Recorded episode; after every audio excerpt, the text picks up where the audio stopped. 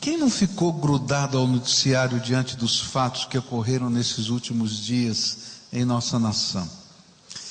Eu sei que teve um dia dessa semana que eu estava aqui na igreja trabalhando e quando aqueles áudios é, gravados e divulgados com autorização do judiciário começaram a sair nos jornais, eu não consegui. Eu fui para um outro lugar que eu tenho lá no meu gabinete, um lugar mais reservado, só para ouvir e perceber o que estava acontecendo. Quem, morando na cidade de Curitiba, ao ouvir do pavor que alguns dos líderes da nossa nação têm da República de Curitiba, não pensou, eu estou sendo ofendido por não me considerarem parte do Brasil, ou estou sendo elogiado por sermos considerados rigorosos em nossos valores morais? Eu fiquei pensando o que, que significava isso. E nesses dias eu fui convidado, ah, como parte da sociedade civil, a mobilizar-me, quando o presidente da FIEP, o nosso irmão Campanholo, eh, me convidou a estar quinta-feira pela manhã numa reunião onde líderes da sociedade civil estavam ali para pensar o que fazer de diante de tal crise. Foi quando Deus me levou a ler o livro de Joel e colocou na minha visão uma lente hermenêutica para essa hora. À medida que eu ia lendo, eu ficava pensando no meu país. O que que aqueles versículos tinham a ver com a nação brasileira? E eu queria, nesses minutos que eu tenho, tenho 25 minutos agora, tentar compartilhar com você não um sermão, mas os sentimentos que vieram à minha mente enquanto eu lia o livro de Joel. Eu podia perceber alguns conselhos de Deus para nós. E eu vou começar essa mensagem de manhã, vou terminar à noite, como geralmente eu faço. É, porque isso foi uma coisa muito intensa na minha vida. Começou logo no versículo 2 e 3 do capítulo 1 de Joel, onde a Bíblia diz assim: Ouçam isto, anciãos, escutem todos os habitantes do país. Já aconteceu algo assim nos seus dias? Ou nos dias dos seus antepassados? Contem aos seus filhos o que aconteceu, e eles aos seus netos, e os seus netos à geração seguinte. E quando eu li estes versículos, eu pude ouvir uma certa voz de ironia no texto bíblico. Era como se eu ouvisse: nunca antes na história desse país se ouviu falar, se documentou, provou e publicou uma rapinagem tão sórdida quanto a que temos visto até agora. Por isso o texto bíblico parecia quase que uma metáfora do Brasil. E quando eu li os versículo 4, ainda parecia mais forte ainda, onde dizia assim: O que o gafanhoto cortador deixou, o gafanhoto peregrino, peregrino comeu. O que o gafanhoto peregrino deixou, o gafanhoto devastador comeu. O que o gafanhoto devastador deixou, o gafanhoto devorador comeu.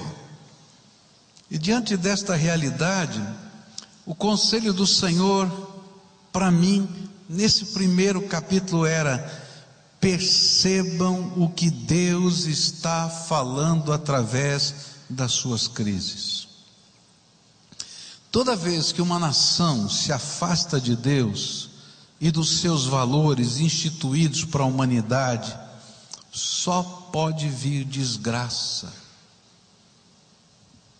Quando os valores morais, éticos e institucionais são corrompidos, o vácuo que sobra implode a sociedade.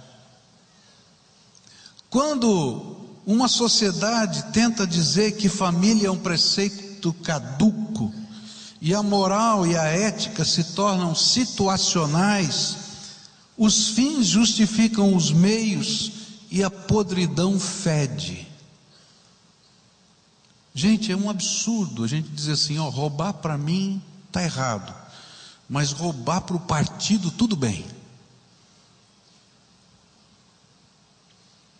Agora, o pior é que não rouba só nem para o partido, né? Está tudo lá na Suíça.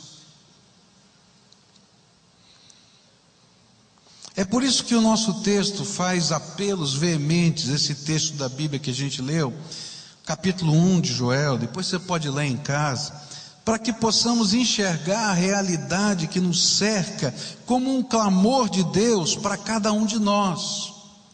E o clamor do capítulo 1 é: ouçam todos, e aqui ele vai ser enfático: olha, velhos ouçam o que está acontecendo, é, jovens ouçam o que está acontecendo, crianças ouçam o que está acontecendo, recém-casados ouçam. Depois ele fica mais veemente e diz assim: despertem bêbados do seu sono e clamem ao Senhor porque Ele é a nossa única esperança. O que Joel nos ensina é que Deus deixou na Sua palavra uma série de sinais atemporais que nos deveriam levar a ouvir a Sua voz e a enxergar com os olhos de Deus a nossa realidade. E não fazer isso, não fazê-lo, é pior que a idiotice de um político não ouvir a voz das ruas, que só demonstra a sua obstinação maliciosa. Por exemplo, 2 Crônicas, capítulo 7. É interessante que 2 Crônicas ela foi escrita como uma resposta de Deus a uma oração. Salomão vai dizer para Deus: Deus, estou construindo esse templo. Quando o povo se reunia aqui e orar ao Senhor, escuta a voz do teu povo. Quando o povo estiver nas suas casas e olhar na direção desse templo, levantar um clamor, escuta a oração do teu povo. E aí então, Deus responde essa oração de Salomão e diz o seguinte, verso 12: O Senhor lhe apareceu de noite e disse: ouvi a sua oração e escolhi este lugar para mim como um templo para sacrifícios. Se eu fechar o céu para que não chova, ou mandar que os gafanhotos devorem o país, ou sobre o meu povo enviar uma praga, se o meu povo que se chama pelo meu nome se humilhar e orar e buscar a minha face e se afastar dos seus maus caminhos, dos céus o ouvirei, perdoarei os seus pecados e curarei a sua terra. Gente, a gente precisa olhar o que está acontecendo na nossa nação com os olhos espirituais. A gente tem uma crise política, econômica, social. Nós estamos à beira de uma convulsão nacional. Eu estava nessa reunião de quinta-feira e um senhor de cabelos brancos Bom, eu também tenho um monte de cabelo branco. Ele disse assim: Olha, muitos de vocês não assistiram o que aconteceu em 64, mas eu estava lá. E a convulsão social não era tão grande quanto esta. Vocês não imaginam o risco que nós estamos correndo. Porque eu não quero, e ninguém quer, uma ditadura nem de direita nem de esquerda.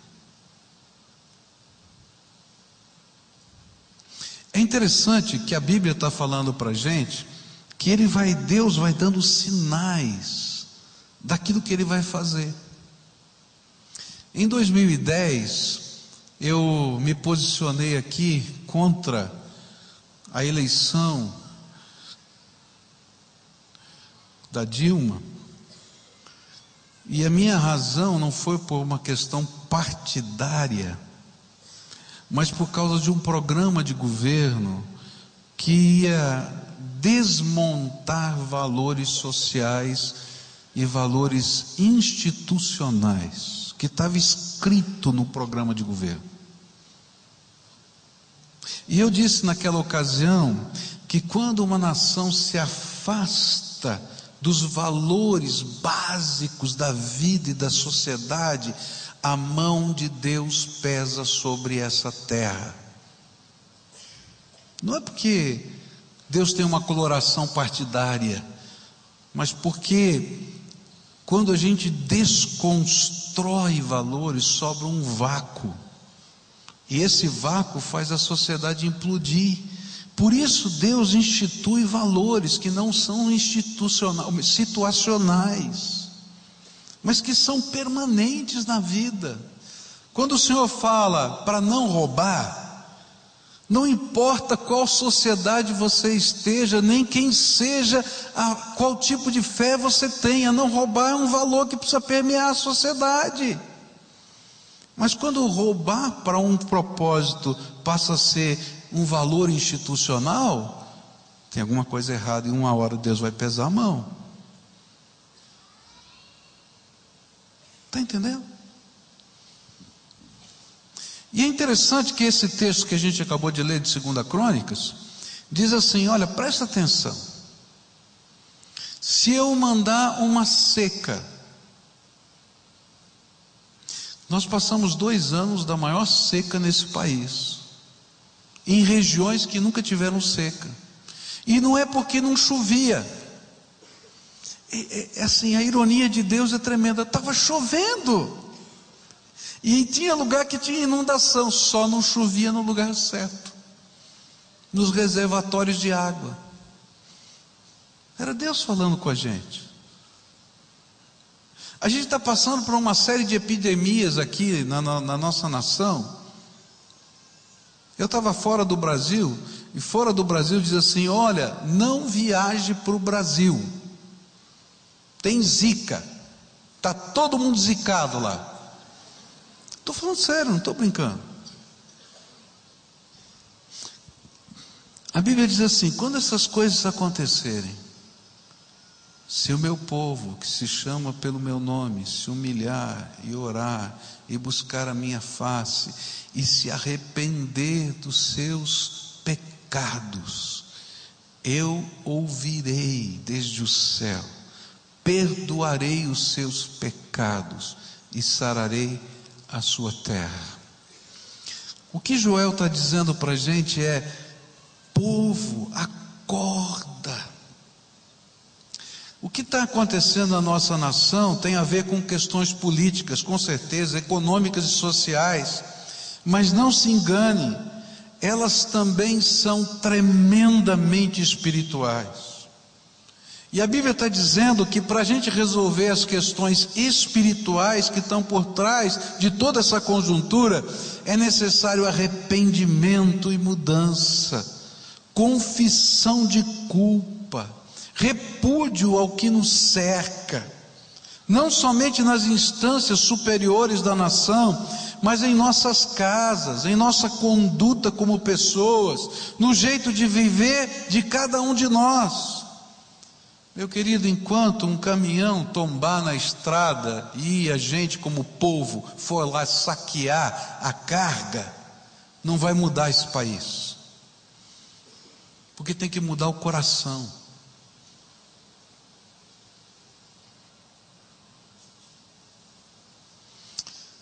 A gente não pode continuar como bêbados que de tão intoxicados não conseguem discernir a realidade da sua vida. Por isso, Joel capítulo 1, verso 5 vai dizer assim: Acordem bêbados e chorem, pois se não acordarmos, a alegria será retirada de nós.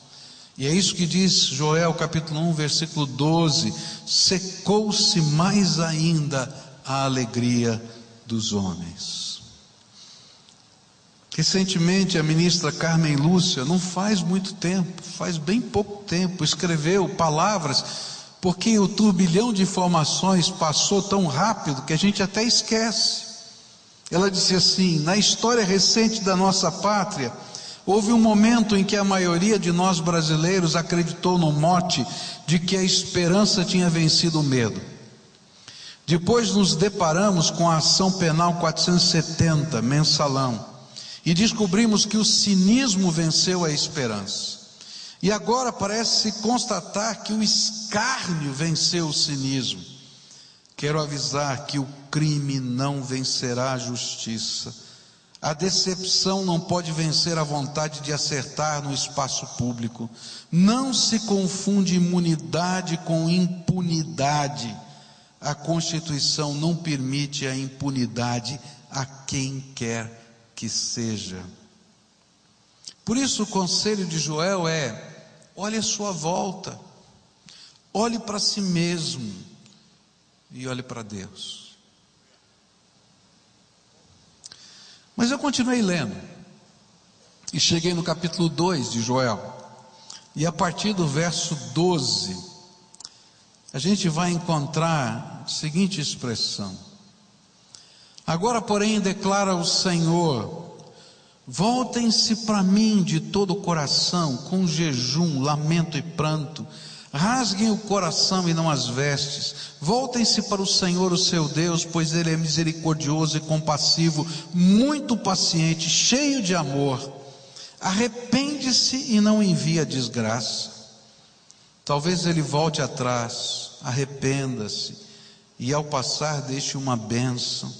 E assim vocês poderão fazer ofertas de cereal, ofertas derramadas pelo Senhor, o seu Deus Toquem a trombeta em Sião, decretem um jejum santo, convoquem uma assembleia sagrada, reúnam o povo, consagrem a assembleia, ajuntem os anciãos, reúnam as crianças, mesmo as que mamam no peito. Até os recém-casados devem deixar os seus aposentos. Que os sacerdotes que ministram perante o Senhor chorem entre o pórtico do templo e o altar, orando: Poupa o teu povo, Senhor não faças da tua herança objeto de zombaria e de chacota entre as nações, porque se haveria de dizer entre os povos: onde está o Deus deles? O apelo do Senhor é um chamado veemente, atitudes urgentes. E é interessante que, do ponto de vista espiritual, as atitudes urgentes são: voltem para mim de todo o coração. Arrependam-se dos seus pecados, não só por fora, mas em seus corações. É interessante porque ah, o judeu tinha uma maneira dramática de expressar arrependimento e luto. Se você for até hoje num sepultamento judaico, você vai encontrar o rabino chamando um dos líderes da família, pode ser o pai, o irmão mais velho, o filho mais velho, e ele vai pegar uma navalha e vai rasgar a camisa da pessoa que representa a família como um sinal de dor e de luto. E quando o povo de Deus se arrependia nas cerimônias litúrgicas, ele rasgava o seu manto na cerimônia de arrependimento. E aí Deus diz assim: gente, não rasga a roupa, não, rasga o coração. Enquanto a gente não tiver coragem de se arrepender dos pecados dessa nação, se arrepender dos pecados que estão dentro da nossa casa, se arrepender das flexibilidades morais que a gente permite que estejam dentro da nossa vida, não vai mudar essa terra. Mas quando esse arrependimento começa a fazer parte da nossa história, da nossa vida, começando dentro da gente, algo de Deus começa a acontecer na terra da gente. Uma grande pergunta que eu ouvi enquanto estava fazendo meu pós-doutorado lá é, na Costa Rica, era de alguns líderes do mundo, dizendo assim: Pascoal, me explica uma coisa. Como é que uma nação pode ter 40 milhões de crentes e continuar tão corrupta e tão complicada como essa? E eu tinha que baixar a cabeça e dizer: não sei. É porque tem crente, gente séria, e tem crente meia-boca que só rasga, rasga a roupa e não rasga o coração. Que é complacente com o que está errado. E enquanto a gente viver assim, não vai mudar essa terra. Porque a mudança começa dentro do coração, começa dentro de casa, começa na educação dos nossos filhos, começa quando nós abominamos aquilo que não presta. Por isso, a palavra do Senhor vai dizer assim: busque-me intensamente, com jejum, lamento, pranto. Convoquem todos para esta busca um jejum santo e clamem: poupa o teu povo. Eu fico impressionado com aquilo que acontece na Bíblia, no livro de Daniel. Chega um momento, no livro de Daniel, que Daniel faz uma oração. E ele diz assim: Senhor, já faz 70 anos e o Senhor prometeu que depois de 70 anos o Senhor ia levar o teu povo de volta para Jerusalém. Mas nós estamos fora de Jerusalém porque pecamos contra o Senhor. Nós fizemos isso, aquilo, aquilo outro. E sabe, quando Daniel se identificou com o pecado da sua nação e começou a confessar os seus pecados, Deus ouviu e mandou o seu anjo trazendo uma mensagem. E as profecias da volta do Senhor, do que aconteceria na, na ida do povo para Jerusalém de volta, vem para dizer: olha, está chegando, está chegando o tempo. Mas tudo começou com uma confissão. Quando Neemias chegou na cidade, os muros estavam quebrados, e ele então reúne o povo para reconstrução ele começa a orar. E ele diz: Senhor, esses muros estão caídos porque nós pecamos contra o Senhor. E a reconstrução começa na base da confissão.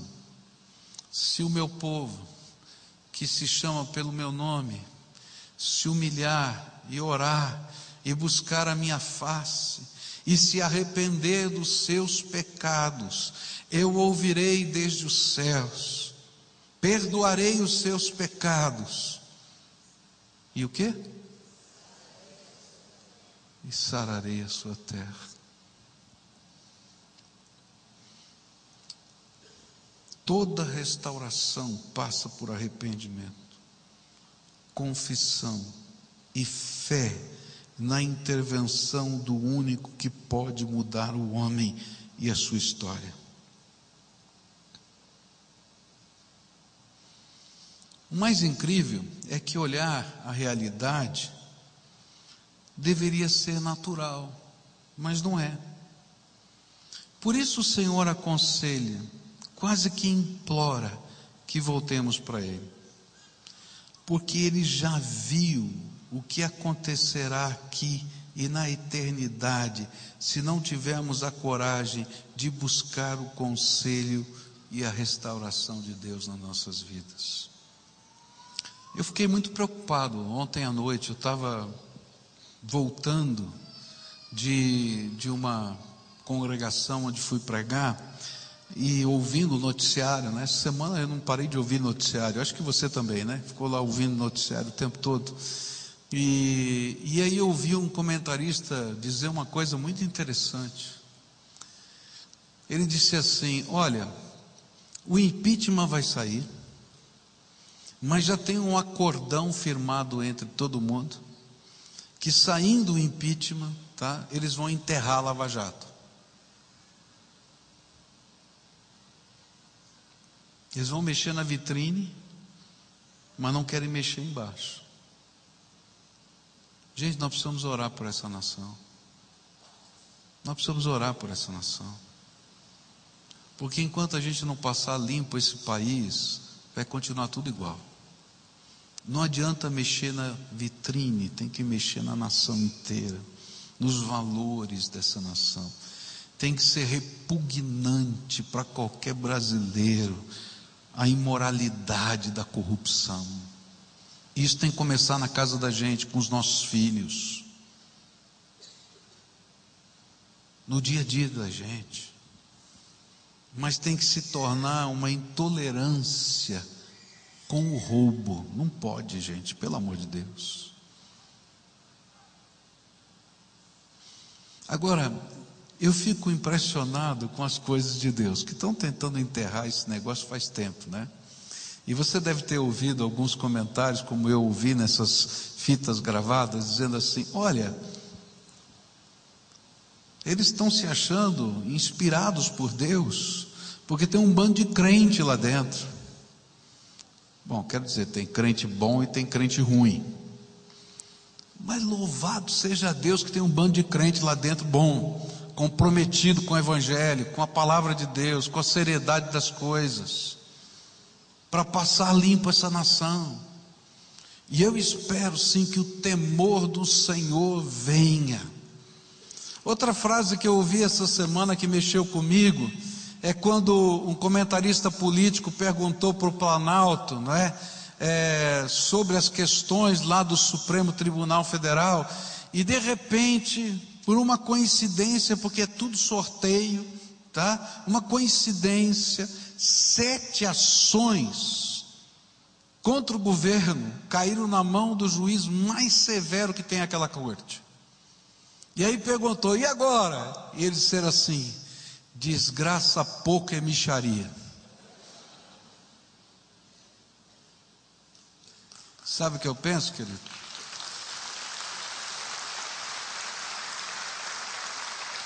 Quando eu vi essa palavra, eu lembrei de um texto da Bíblia.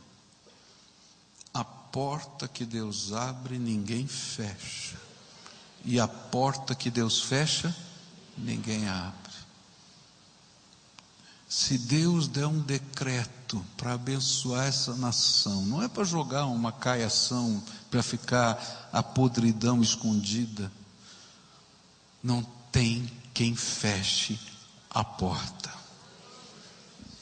Por isso, Joel coloca essas questões da vida pública como questões espirituais.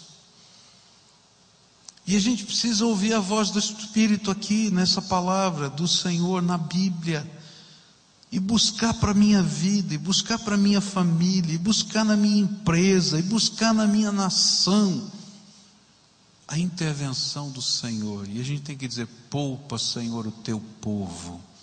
E sabe, queridos, não é só poupar da economia, mas poupar da vergonha da gente entrar num hospital público e não ter remédio, da vergonha de entrar num hospital público e não ter leito para os nossos doentes, de não ter nem gás e nem esparadrapo, que a pessoa tem que ir atravessar a rua, comprar na farmácia e voltar, senão o seu doente não fica tratado. E eu não estou falando mentira, não, vai para um hospital para ver.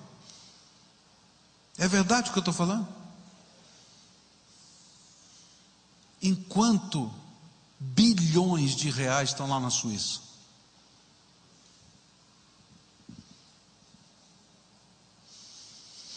Por isso a palavra de Deus diz que a gente tem que buscar o Senhor. E eu queria convidar você para algumas coisas bem práticas.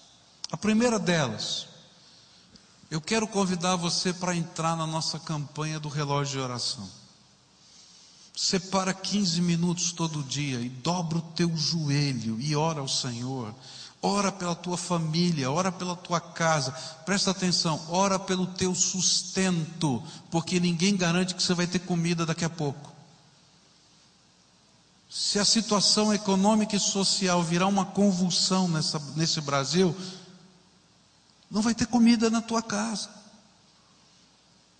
Não estou brincando, é sério. Então, se houve um momento que a gente precisa orar, é agora. Então entra nesse relógio de oração. Nós temos 80, 850 pessoas que já se inscreveram no relógio de oração, mas é muito pouco. Eu quero ver você lá. E se inscreva para a gente ter esse número e dizer: Senhor, tem mil pessoas, tem duas mil pessoas que não vão fazer outra coisa a não ser dobrar o joelho diante do Senhor. Você escolhe o teu horário. Essa semana eu encontrei com um irmãozinho aqui no, no corredor, ele disse, pastor, meu horário é quatro horas da manhã. Estou orando pelo irmão, estou orando pelo Brasil, estou orando pela minha igreja. Você está orando?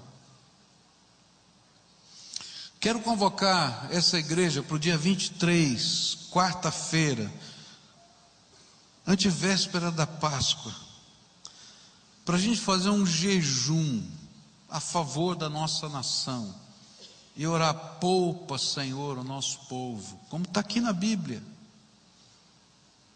Você vai fazer, vai trabalhar, vai, vai fazer as suas atividades, mas você vai dizer, Senhor, estou me privando de comer para dizer, Senhor, isso aqui é sério, tenha misericórdia de nós.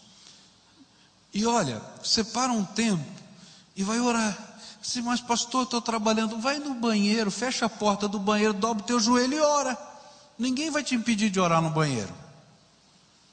Vai lá e diz: Senhor, eu parei tudo o que eu estou fazendo por esses minutinhos para dizer: tenha misericórdia da minha nação, tenha misericórdia da minha família, tenha misericórdia do sustento da minha casa, tenha misericórdia dos negócios.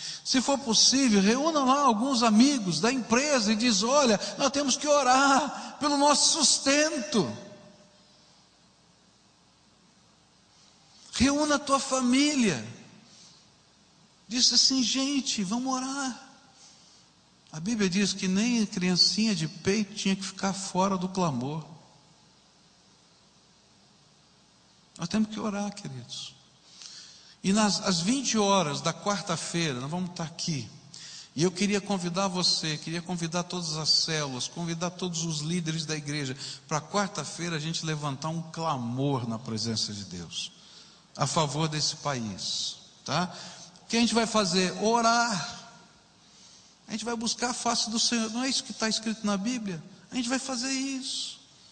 Para que aquilo que Deus tem que fazer para mudar essa nação aconteça.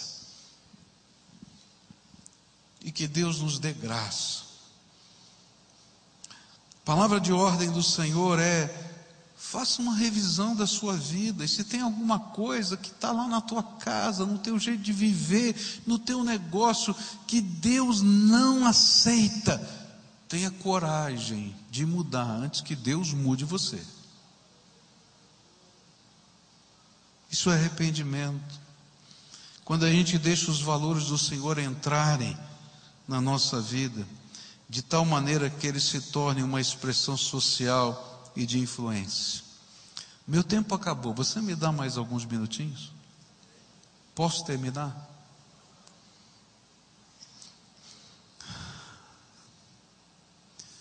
A gente precisa viver um arrependimento prático, de atitudes. Veja o que João Batista disse quando perguntaram o que eles deveriam fazer. E Lucas 3 diz assim: João dizia às multidões que saíam para ser batizadas por ele. O pessoal estava atendendo o apelo. Ele diz assim: raça de víboras. Quem lhes deu a ideia de fugir da ira que se aproxima? Deem frutos que mostrem o arrependimento e não comecem a dizer a si mesmos: Abraão é nosso pai Pois eu lhes digo que destas pedras Deus pode fazer surgir filhos a Abraão. Eu, eu lembro que eu falei que eu estava com uma leite hermenêutica. Eu disse assim, gente, não adianta dizer Deus é brasileiro. Tem que mudar de vida. Tem que acertar primeiro dentro da gente. E quando isso começa a acontecer dentro da gente, na casa da gente, na educação dos nossos filhos, na intolerância, vão me matar, já fizeram isso, né? A intolerância, com a vergonha da imoralidade, com a vergonha dessa rapinagem do nosso país.